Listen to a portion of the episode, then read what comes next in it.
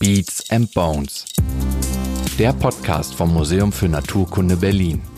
Wir sind von genetischer Veränderung umgeben. Meine Kinder sehen nicht so aus wie ich, glücklicherweise. Mein Name ist Lukas Kaczynski und in diesem Podcast nehme ich euch hinter die Kulissen des Museums mit. Wir gehen zusammen in Räume, die den Besucherinnen normalerweise verborgen bleiben. Ja, also ich muss gestehen, ich arbeite meistens mit dem Computer und dann natürlich direkt am Material. Die, die Knochen selber, die sind eben das A und O. Ohne die kann ich natürlich nichts machen.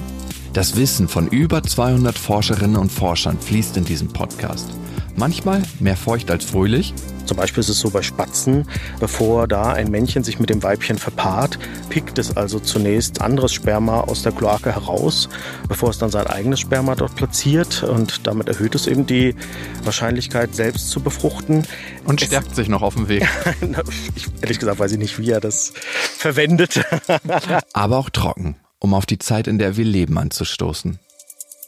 Es weiß im wahrsten Sinne des Wortes niemand, was passiert, wenn der Mangrovenwald in Bangladesch für Garnelen, die dann hier bei Aldi billig verhökert werden, abgeholzt wird, weiß keiner, ob in Deutschland Waldsterben einsetzt oder nicht. Wir fliegen absolut blind.